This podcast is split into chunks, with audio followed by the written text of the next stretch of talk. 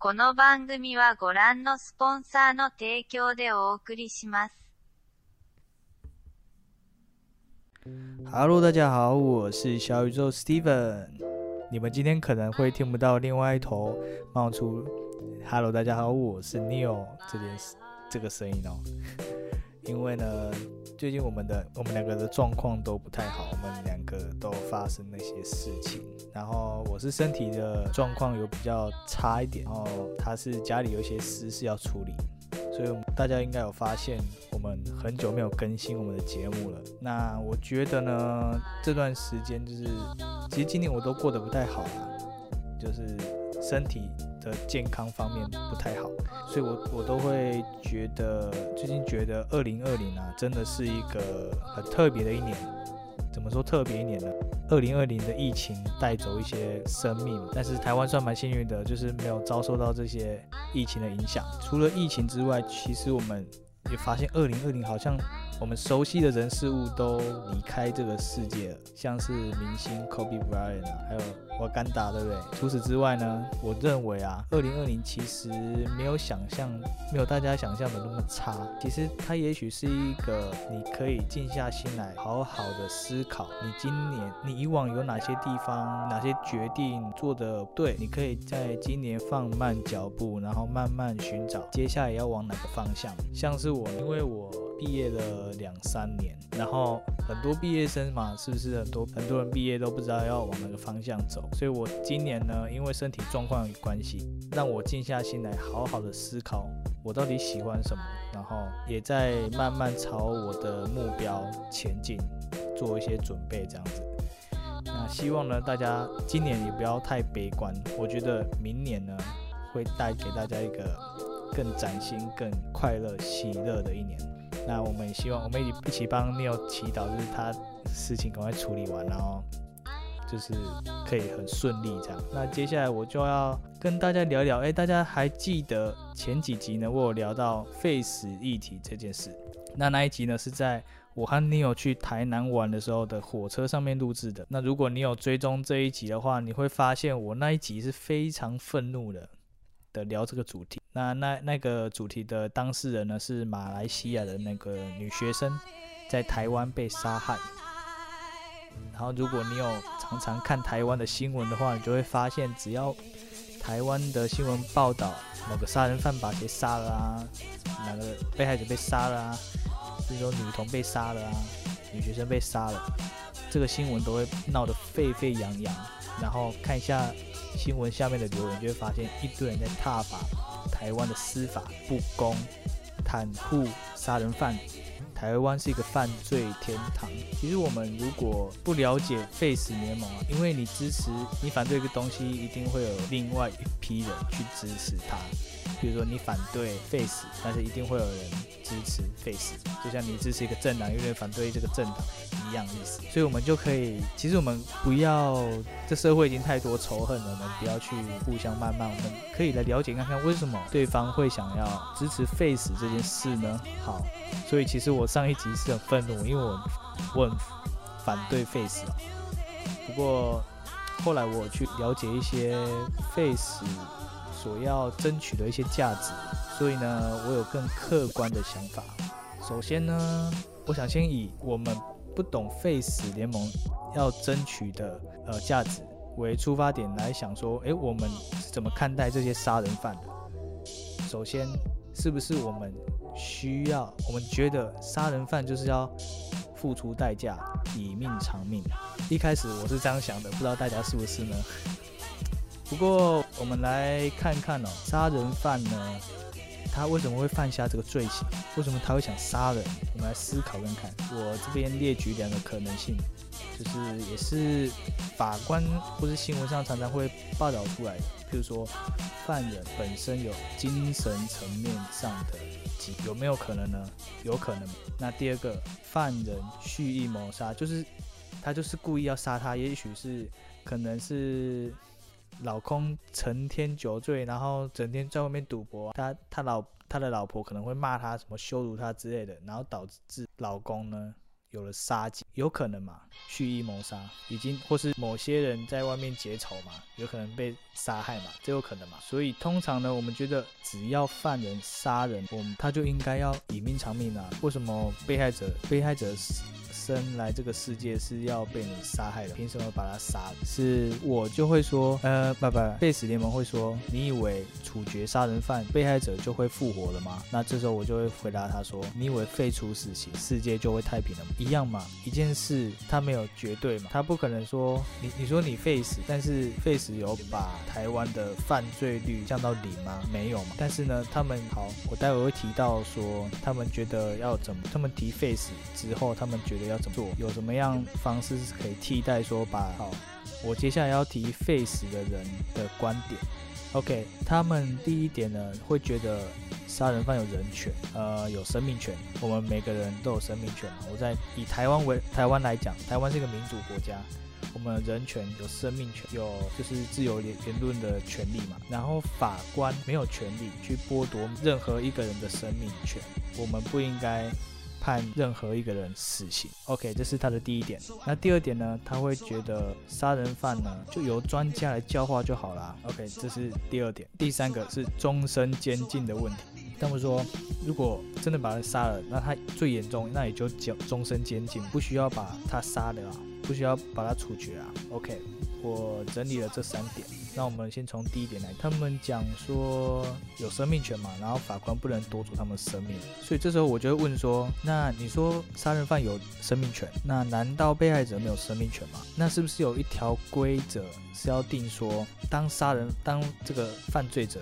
把被害者给杀了，你伤害了，你夺走别人的生命权的时候，政府是不是要一条另外一条法律呢，来保障这个被害者？但是这个这个法律呢，必须是平等的，就是要让市民可以接受的，可以让人民可以接受的。再来呢，第二点是废死联盟认为杀人犯应该要由专家来教化，可是问题是这个必须要请专家。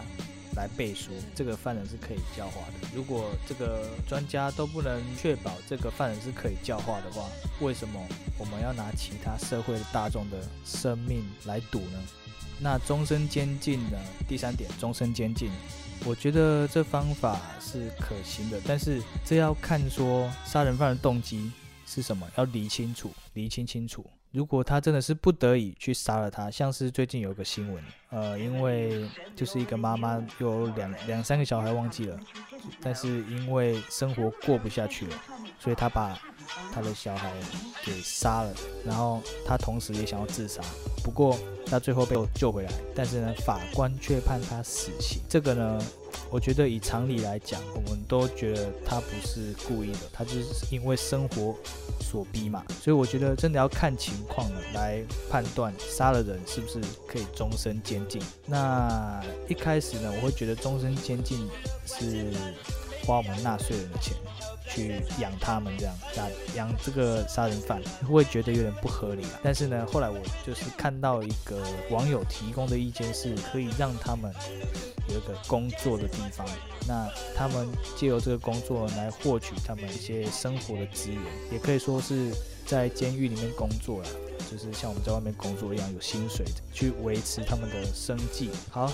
这三点，我觉得我的想法是这样。对于 Face 联盟提出的意见，我是这这样的。好，那我一开始有提到说，还不懂 Face 联盟的一些一些想法的人，会认为说杀人犯是应该要被判死，以命偿命嘛，天经地义。那 Face 的联盟认为，就是杀人犯有人权，他可以教化，然后最严重也就监禁他嘛，终身监禁，然后不应该夺取他的生命权这样。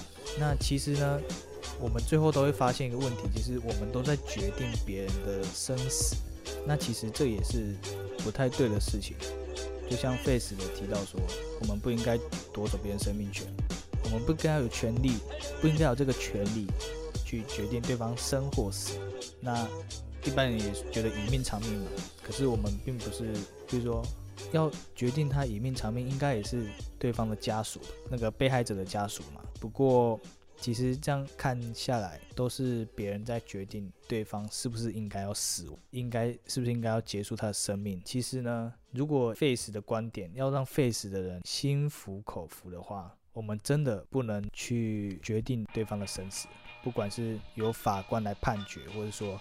以被害者的家属来决定这个杀人犯的生死，我们都不应该把一个人的生命交由一个人的手中，一个人生命的决定权交于一个人的手中。所以呢，对于这个问题，其实我一开始有一个想法，就是我们从以前到现在有发生了这么多杀人案件啊，我们何不把每一个案件呢做成一份表单，然后让人民来公投，说如果有发生这样的案件呢，发生这样的案例，我们要怎么去怎么样？判你这个犯人有什么呢？有什么样的罪行？呃，我一开始是这样想的，但是大家也知道，台湾的司法，台湾的政府做事就是非常没有效率，所以我觉得这件事反而是比较台语讲比较搞刚一点，也不晓得可不可行。那大家可以在下面给我一些意见。不过我后来有去看，大家如果有在追踪波特网的话，你可以最近的事情哦，最近的影片你会发现他有在讨论 face 这个议题。OK，他最后。有提到一个方案，我觉得是很好。我们都说我们不能把一个人的生命权交给一个人，交给另外一个人去决定嘛，到底要不要夺走他的生命权？那我们是不是有办法让被害者自己决定这个杀害他的人到底要不要判他死刑？这个事情呢？波特王是这么样的，他提出这个方案是这样的，就是说我们何不在就是每个人的到达法法定年龄十八岁的时候，让他签一个像是法令嘛，就是像是一个表单嘛，让他决定说，哎。如果你今天被一个人杀害了，那你要不要判这个人死刑？哇，这是一个很完美的方案呢。因为就算你今天写说，哎，如果今天有人把我杀了，那个就判死刑，那你这个决定完全是自己来做的，完全不是旁边的人来做。所以这个方案就是大家觉得妙呢。我觉得如果台湾的司法是照这个逻辑来做的话，我觉得社会的犯罪率是真的会下降蛮多。因为很多人就不能靠是说克谁克谁，说我今天杀人只要。做几年牢就出来了，每个人都会个警觉意识，说我今天杀了我，有可能二分之一的几率要被判死刑，而不是完全没有机会。哇，所以我觉得这个方法是可行。然后 Face 联盟如果有这么大爱的话，应该都会全部写说原谅对方吧？对啊，你自己的生死你自己决定嘛。觉得社会就是有吵闹啊，有争议啊，有批判嘛，我们的台湾才会越来越好。台湾现在会那么自由，是人民争取而来的。大家可以多多讨，然后比较少的谩骂。那大家如果什么样意见，他你们有什么样不同的看法，都可以在 First Story 有留言的功能，在下面留言。其实聊到现在呢，我觉得还有一个点是需要考量的，因为前阵子呢。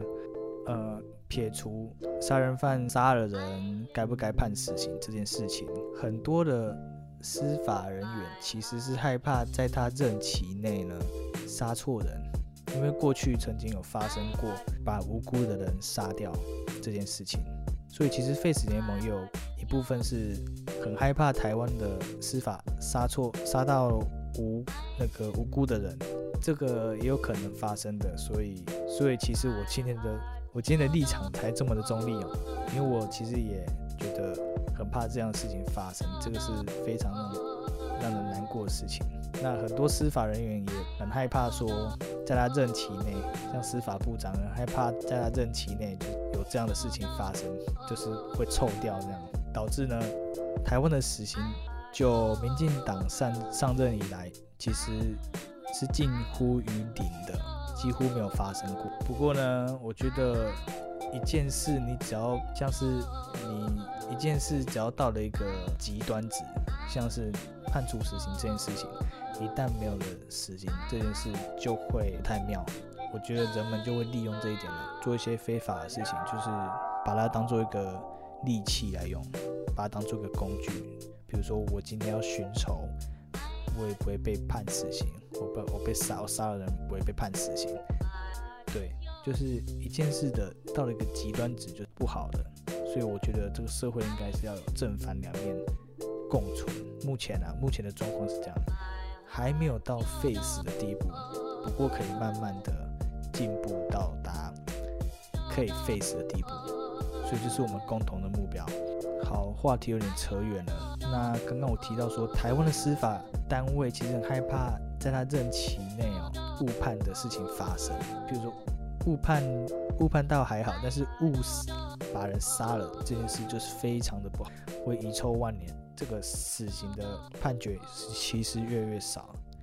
那我们我刚刚提到说，还有一个地方需要考量的是，我前阵子呢在浏览迪卡的时候，会发现有一个护理人员啊，他说他照顾了一个病人呢，是一个呃阿北。那他之前的工作是就是执行死刑的那个人。那他发现他有，我忘记是精神分裂还是多重人格，反正他的生前啊不是他的工作是执行死刑的那个人。所以我认为呢，这个执行死刑的内容也是我们考虑的一个点。如果真的要执行死刑的话，死刑的方式是不是要更人道一点？然后执行死刑的人。是不是要再设计的更周密一点？譬如说，我们怎么样设计的不让执法人员认为他杀了一个人？这是非常的，我们觉我觉得我我们需要去详细的考虑这件事情哦。那除此之外呢？如果大家有认为说台湾的司法去判决这样的案件呢，有需要考虑到其他什么事情？都可以在我们的 First Story 的留言区跟我们分享哦。那我觉得今天大概就到这边啦。那提醒大家，现在小宇宙上线的平台有 First Story、KKBox、Google Podcast、Pocket Cast 还有 Sound On。然后我们频道最近也上线 Apple Podcast 的平台，不过还在审核。如果开通了，会再通知大家。最后，大家如果有任何意见，也欢迎在 First Story 留言区留言，每个留言我们都会看哦。然后喜欢我们内容的话，也可以订阅我们，就是给我们最大的鼓励。那我是小宇宙的 Steven，大家下次见喽！希望下次你有会回来节目上，大家拜拜喽。